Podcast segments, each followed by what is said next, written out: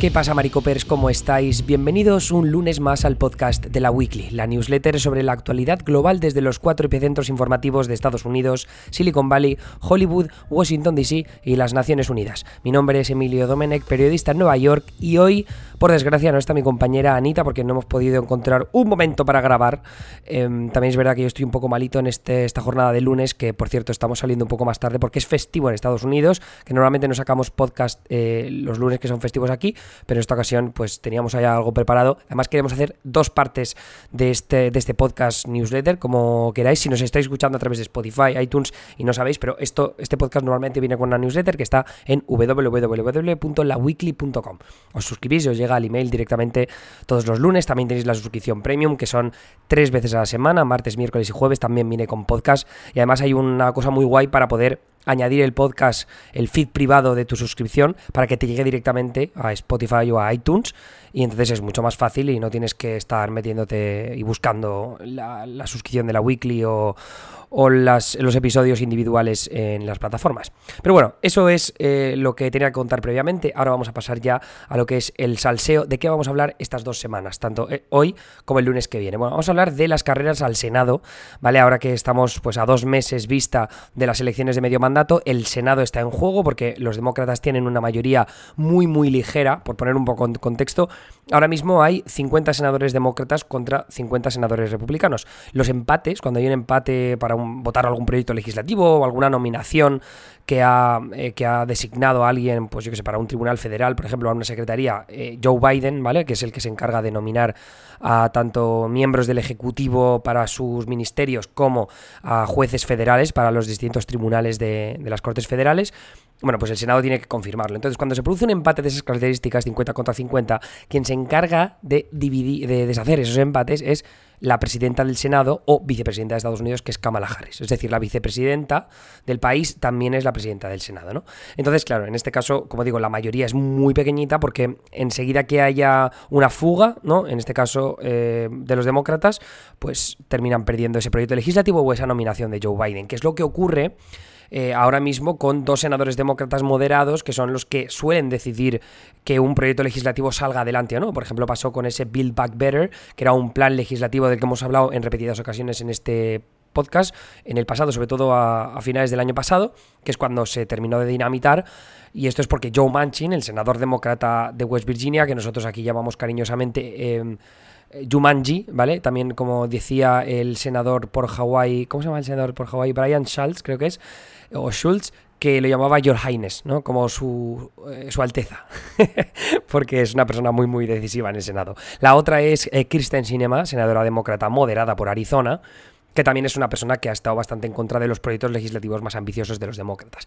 Entonces, claro, el, hecho de que puedan perder un escaño eh, los demócratas en estas elecciones puede significar que los republicanos pasen a un obstruccionismo brutal en lo que refiere a proyectos legislativos o, nominaciones para cualquier tipo de cosa, ¿no? Entonces, siempre que quieran pasar o aprobar jueces muy progresistas, eh, pues eh, para las Cortes Federales los republicanos pueden negarse porque tienen una mayoría y, no pueden encontrar ninguna opción para solventar ese, para pasar esa obstrucción, ¿no? Es verdad que, que luego, pues quienes pueden ser decisivos serán los senadores republicanos moderados, que en este caso pues, está Lisa Murkowski, que tiene reelección ahora en noviembre, pero que parece que es favorita para ganar. Está Susan Collins, que ganó hace dos años, o sea que tiene cuatro años más por delante. Eh, Susan Collins de Maine, muy moderada. Y luego tienes a Mitt Romney, ¿no? Que es una persona que está muy en contra del obstruccionismo político, pero también es un tío profundamente conservador, mormón, ¿no? Entonces puede puede oponerse a bastantes iniciativas de los demócratas. Entonces, si en cambio consiguen el control de la Cámara Alta, lo, lo, eh, lo consiguen otra vez, vamos.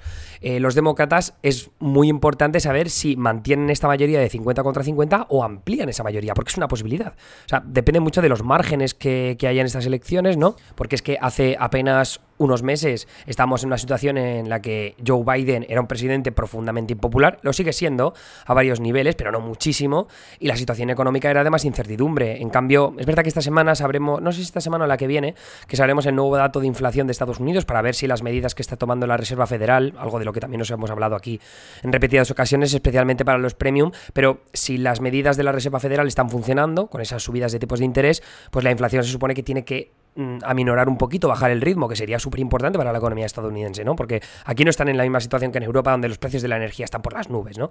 Aquí hay una independencia energética bastante más grande.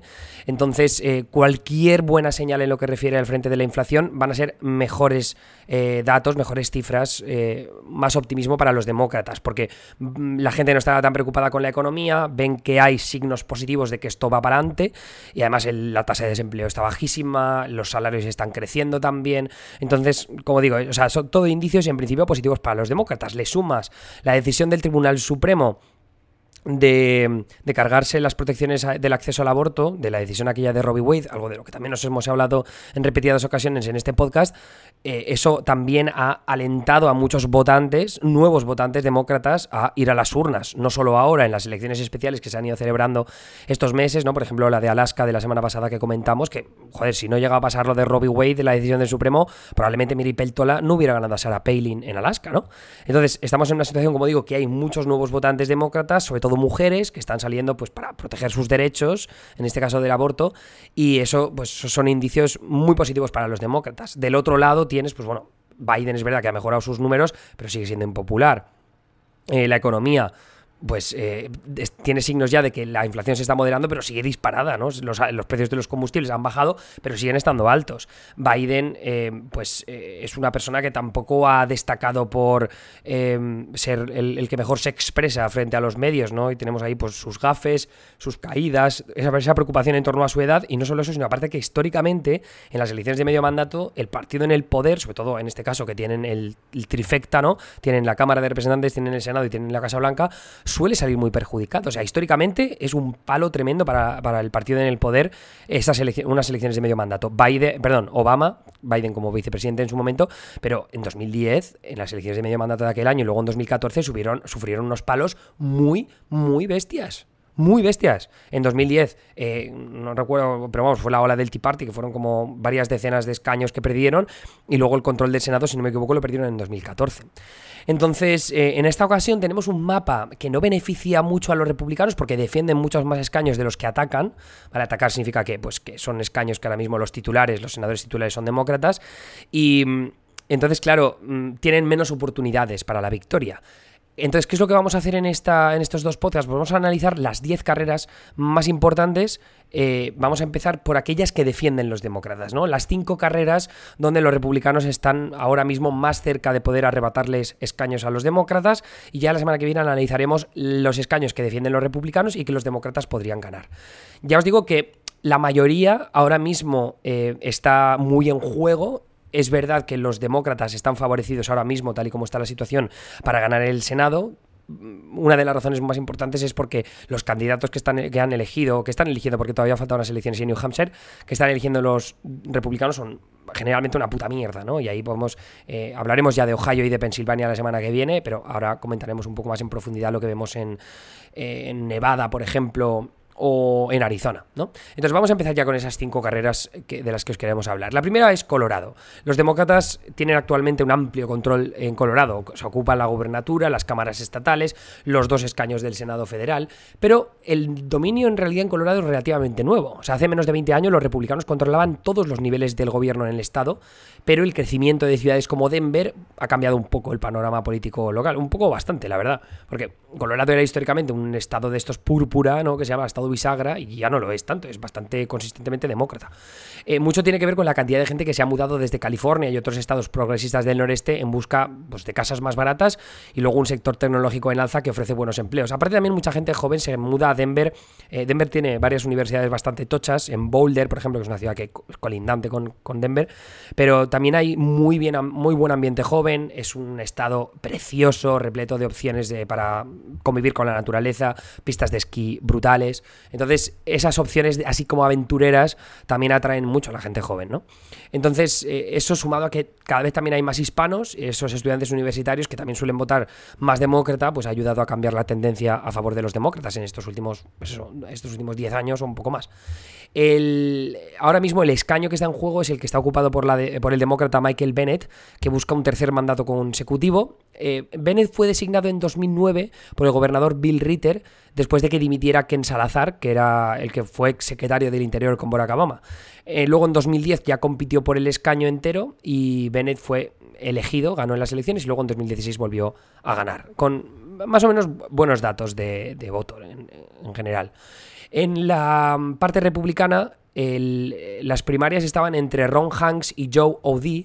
El primero era uno de estos conspiranoicos que decían, pues que lo que dice Trump, ¿no? De que las elecciones las han robado los demócratas y tal, pero terminó perdiendo eh, contra un moderado que es Joe O'Dea, que es el que compite contra Bennett, y tiene sentido que los republicanos elijan a un candidato moderado porque tendrá más posibilidades de ganar a Bennett, que también es un tío bastante moderado, ¿no? O sea, vota con, el partido, con los demócratas, en el, porque sea, el 90 y pico por ciento de las, de las veces, ¿no? Pero es un tío muy cordial, ¿no? Muy, habla muy bien, lo cierto es que tiene discursos bastante buenos. Dio uno hace relativamente poco sobre algo del obstruccionismo republicano que es tremendo. Creo que algo sobre el cambio climático, que a ver si os lo puedo enlazar en la newsletter porque está de puta madre. Pero bueno, el caso es que los demócratas llegaron a apoyar a Ron Hanks, el loco, el, más conspiranoico, porque en, en una tendencia que ya analicé en un podcast premium pasado, hay una tendencia que se está eh, produciendo entre los demócratas de apoyar candidaturas más extremistas porque creen que así luego serán más fáciles debatir esos candidatos en las generales. Bueno, pues con este no le funcionó, terminó ganando Audi y, lo, que, lo que quieren los republicanos en Colorado es pues eh, recuperar eh, el Estado en al menos uno de los escaños senatoriales, porque cabe recordar que Cory Garner era senador republicano hasta el año 2020, cuando perdió contra John Hickenlooper, que es el actual senador demócrata que comparte escaño con Bennett y que había sido gobernador de Colorado entonces una figura bastante conocida, ¿no? Entonces, esa es una de las carreras que ahora mismo 538 eh, dice que el demócrata tiene un 89% de probabilidades de ganar, que es bastante, pero bueno, es que al final te cambia un poco la tendencia de, por ejemplo, la popularidad de Biden o la economía, y esto se va al carajo. O sea, que es una posibilidad real que los republicanos ganen. O sea, el 11% no es moco de pavo. Luego, la siguiente es New Hampshire, eh, que es el estado más imprevisible de Nueva Inglaterra, porque tiene una identidad política un poco más libertaria, ¿no? Esto de menos impuestos, menos papel del gobierno. Eh, además, ¿Cómo, era? Live free or die, creo que es el, lema de New Hampshire. Como vive en libertad o muere, algo así. Además que tienen como leyes más laxas de, posesión de armas y todas esas historias. Pero el tema es que New Hampshire comparte frontera con Massachusetts y parte de su población está influenciada por esa burbuja ideológica de una de las ciudades más progresistas del país que está cerca, que es Boston. El actual gobernador del estado además es republicano y las cámaras legislativas estatales tienen mayoría republicanas.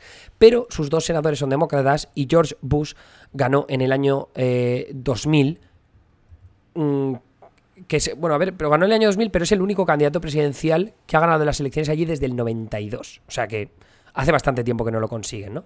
El alto porcentaje de blancos sin estudios universitarios en las zonas rurales del norte y luego eh, de blancos con estudios universitarios en el sureste, que es lo que está cerca de Boston, es lo que crea una dualidad bastante interesante, pero cabe decir que New Hampshire una mayoría notable del 66% apoya el acceso al aborto, lo cual es bastante importante en esas elecciones. La senadora que defiende escaño es la demócrata Maggie Hassan, que va a luchar contra un candidato que está todavía por definir, pero el favorito es eh, el general retirado Don Bolduc, Dan Bolduc, perdón, no Don, Dan Bolduc. Eh, el tema es que Bolduc tiene posibilidades reales de ganar porque Hassan es muy impopular en el estado ya en su carrera de 2016 eh, estuvo la cosa bastante apretada. Eh, que ya consiguió arrebatarle el, escaño a una senadora republicana por aquel entonces, pero ganó por muy pocos votos. y el tema es que también el clima contrario a los demócratas tenía previsto perjudicarla, pero bueno, como os decía, ¿no? Ha cambiado eh, esa, atmósfera negativa para los demócratas, ha cambiado un poquillo. Entonces, por esa razón, ahora que eh, Dan Bolduc, que está apoyado por Trump, que también defiende teorías de la conspiración sobre el fraude electoral y tiene este tipo de retórica como más heavy, pues es lo que abre la posibilidad de que Hassan pues reedite su victoria, ¿no? Eh, revalide su victoria, perdón, y no tenga demasiados problemas, pero aún así eh, las encuestas no le dan una ventaja demasiado amplia y de nuevo aquí la cosa podría cambiar de un día para otro. Pasamos luego a Arizona.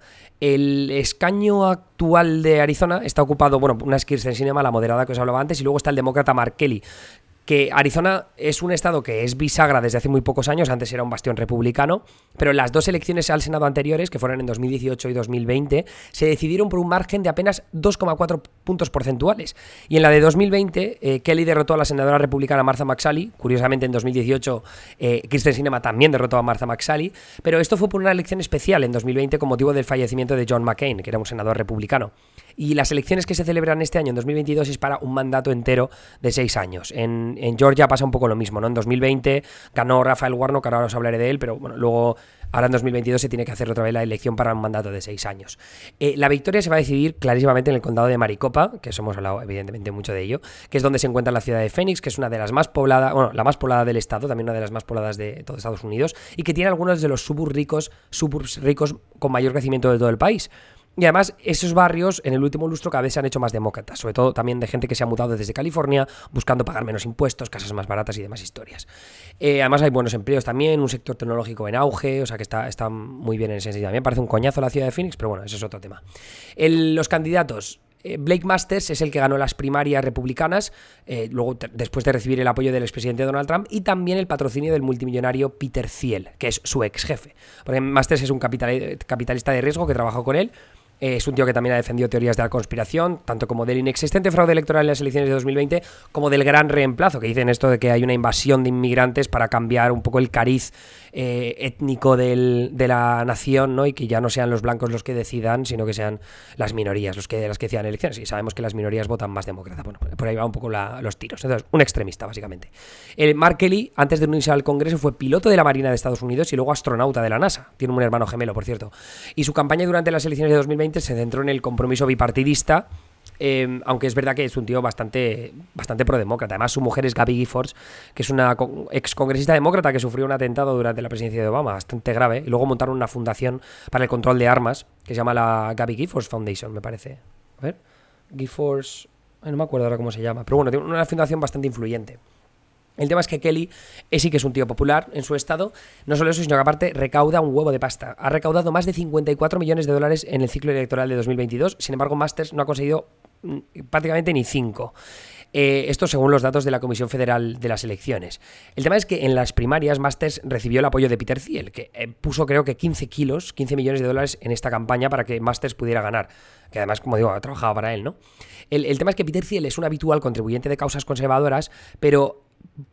parece que ha dejado de financiar las carreras en las que estaba interesado. Una es esta, la otra es la de Ohio, la de JD Vance, que puso un huevo de pasta en ellas en las primarias, pero ahora está distanciándose. Entonces esto, claro, para los republicanos es un problema porque los candidatos del establishment más moderados no han ganado, han ganado estos apoyados por Trump y por eh, Peter Thiel, y ahora Peter Thiel dice que no da pasta. Trump tampoco da dinero porque quiere guardárselo para las presidenciales de 2024. Entonces aquí esto es un marrón que te cagas para los republicanos y por esa razón Arizona parece que es un estado que más favorable para los demócratas. Eh, eh, en esta ocasión.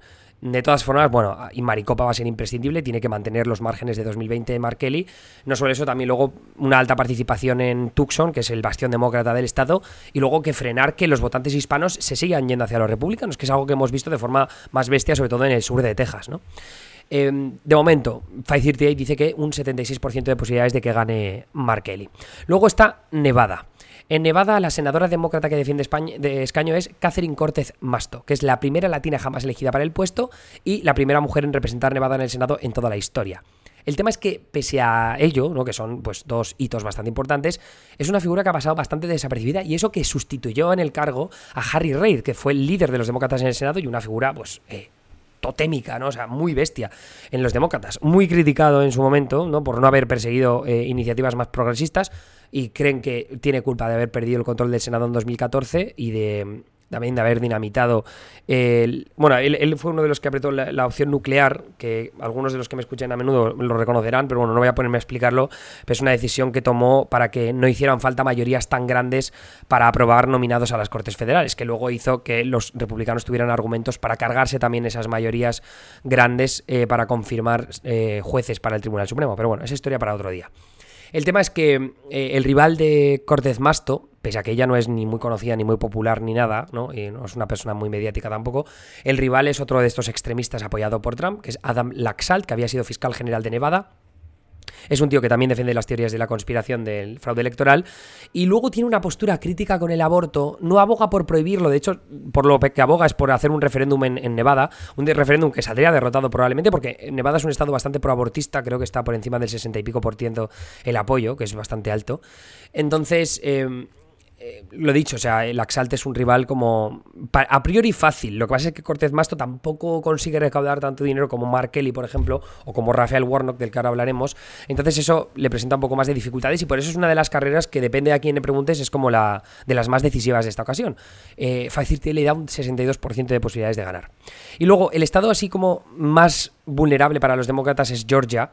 Georgia, que recordemos que fue un estado súper competitivo en las presidenciales de 2020, con una diferencia de solo el 0,24%. A nivel de porcentaje, es el, estado más apretado. A nivel de número de votos estuvo más apretado Arizona, pero tiene menos población. El caso es que el crecimiento metropolitano de Atlanta y la tendencia favorable para los demócratas en los suburbs ricos de esa ciudad lo han convertido en un estado súper decisivo. O sea, todos los, los, puestos ejecutivos estatales están liderados por republicanos. Además, también tienen mayorías en la legislatura estatal. Biden, de hecho, fue el primer demócrata en ganar unas presidenciales allí desde 1964. Si uno descarta, bueno, la victoria de Clinton en el 92, que no vale mucho porque Ross Perot era eh, el tercero en discordia y le quitó un montón de votos a George H.W. Bush, o sea, Bush padre. Y luego Jimmy Carter ganó en el 76 y en el, 80, pero es que Jimmy Carter fue gobernador de Georgia, entonces es un poco distinto, ¿no? El tema es que eh, las zonas rurales de Georgia, tanto en el sur como en la parte del norte de las Apalaches, son profundamente conservadoras, sobre todo en el sur son muy evangélicos. Eh, los, votantes negros afroamericanos, que suelen ser muy demócratas, también son bastante conservadores en ese aspecto. Eh, entonces, lo que necesitan los demócratas es una participación muy bestia en la ciudad, no perder los márgenes que han conseguido últimamente en los suburbs de Atlanta, y luego que los votantes negros del cinturón negro que se llama, que está recorre todo el estado mm, por la parte intermedia, desde el oeste al este, eh, y ahí es mantener también pues, una alta participación y los mismos márgenes de victoria con los afroamericanos que han tenido en el pasado, ¿no? Pero recordemos también que los demócratas también han perdido un poco sus márgenes con los eh, negros últimamente. Entonces, em, los, candidatos en este caso está el senador demócrata Rafael Warnock, que es un influyente reverendo protestante, que ganó las elecciones, como digo, del escaño que ocupa en 2020 y luego tuvo la segunda vuelta, aunque fue menos apretada de lo previsto, fueron más apretadas todavía las otras elecciones, las que ganó, eh, ¿cómo se llama el otro jovencito? Se me olvida el nombre, che, y mira que me gustan esas elecciones. Pero bueno, ganó eh, por un margen bastante más amplio eh, este Rafael Warnock, lo que le permitió conseguir esa mayoría en la Cámara Alta a los demócratas. El tema es que su rival es incluso más conocido que él, pese a haber ganado las elecciones y ser una figura, pues un reverendo bastante tocho, ¿no? Porque él además es reverendo en la iglesia donde antiguamente estaba Martin Luther, Martin Luther King, pero su rival es un exjugador de fútbol americano que se llama Herschel Walker y que fue una estrella del fútbol universitario en el estado, donde forjó su leyenda en la University of Georgia. Además es, eh, está en el Hall of Fame, ¿no? En el Paseo de la Fama eh, no, el Paseo de la Fama, no, el Pasillo de la Fama, no sé cómo se llama, del fútbol universitario en, Estados Unidos. El tema es que eh, Walker es una figura popular en ese sentido, ¿vale? Tiene el apoyo tanto del establishment republicano como de Trump, pero lleva meses inmerso en varios escándalos personales, incluidas acusaciones de agresión sexual por parte de su exmujer, cosa que él no ha negado porque ha dicho que ha tenido muchos problemas con las drogas en el pasado, y luego la revelación de que tiene varios hijos que hasta ahora había mantenido en secreto. Eh, Warnock eh, lo que confía es que la situación económica mejore porque así no pierde los márgenes que tienen los suburbs, ¿no? Donde Atlanta tiene suburbs muy ricos que se han ido cada vez más hacia los demócratas, pero eh, son votantes muy fiscalmente conservadores, ¿no? O sea, que son muy de impuestos, no me los subas tanto que tenemos mucha pasta, ¿no? Básicamente. 538 le da un 51% a tiempo de publicación, por supuesto, a Warnock de ganar, o sea que está ahora mismo, eh, podría ganar prácticamente cualquiera. Esto también Cook Political dice un poco lo mismo. También lo dice con las carreras de Nevada y de Arizona, por cierto, que son dos carreras que ahora mismo cualquiera de los dos podrían ganar. Pero eh, yo mi previsión es que Warnock va a sacar mejores datos porque Walker... O sea, es que, es, que lo tienes que ver hablar. Es tontísimo. Es, es muy tonto. Es muy tonto. Pero, eh, o sea, no sabe hablar. No, no tiene comunicación. O sea, es, es, terrible. No sé por qué lo han metido ahí. Imagino que los republicanos, bueno, simplemente viendo que era un jugador afroamericano eh, de fútbol súper famoso, pues ya han dicho, perfecto, eh, aquí tenemos nuestra casilla de la diversidad, acertamos. Además, tienen experiencia con... Bueno, en este caso, Tim Scott, que es senador por South Carolina, afroamericano también, un, un, estado bastante más conservador, pero Tim Scott es bastante más, listo, bastante más listo que, que, este Herschel Walker. Pero bueno, ya os recomiendo que os veáis algún vídeo de él porque vais a flipar. En cualquier caso, esas son las cinco carreras que, como digo, defienden los demócratas y donde los republicanos más opciones tienen de conseguir esos escaños. Eh, la semana que viene os hablaremos de las cinco que defienden los republicanos, aunque no es tanto que defiendan, sí, defienden escaño, pero hay como varios candidatos que se han retirado, se han jubilado, porque no son tan trampistas y ya están hasta el pito de el obstruccionismo y la división que hay en, el Capitolio estadounidense.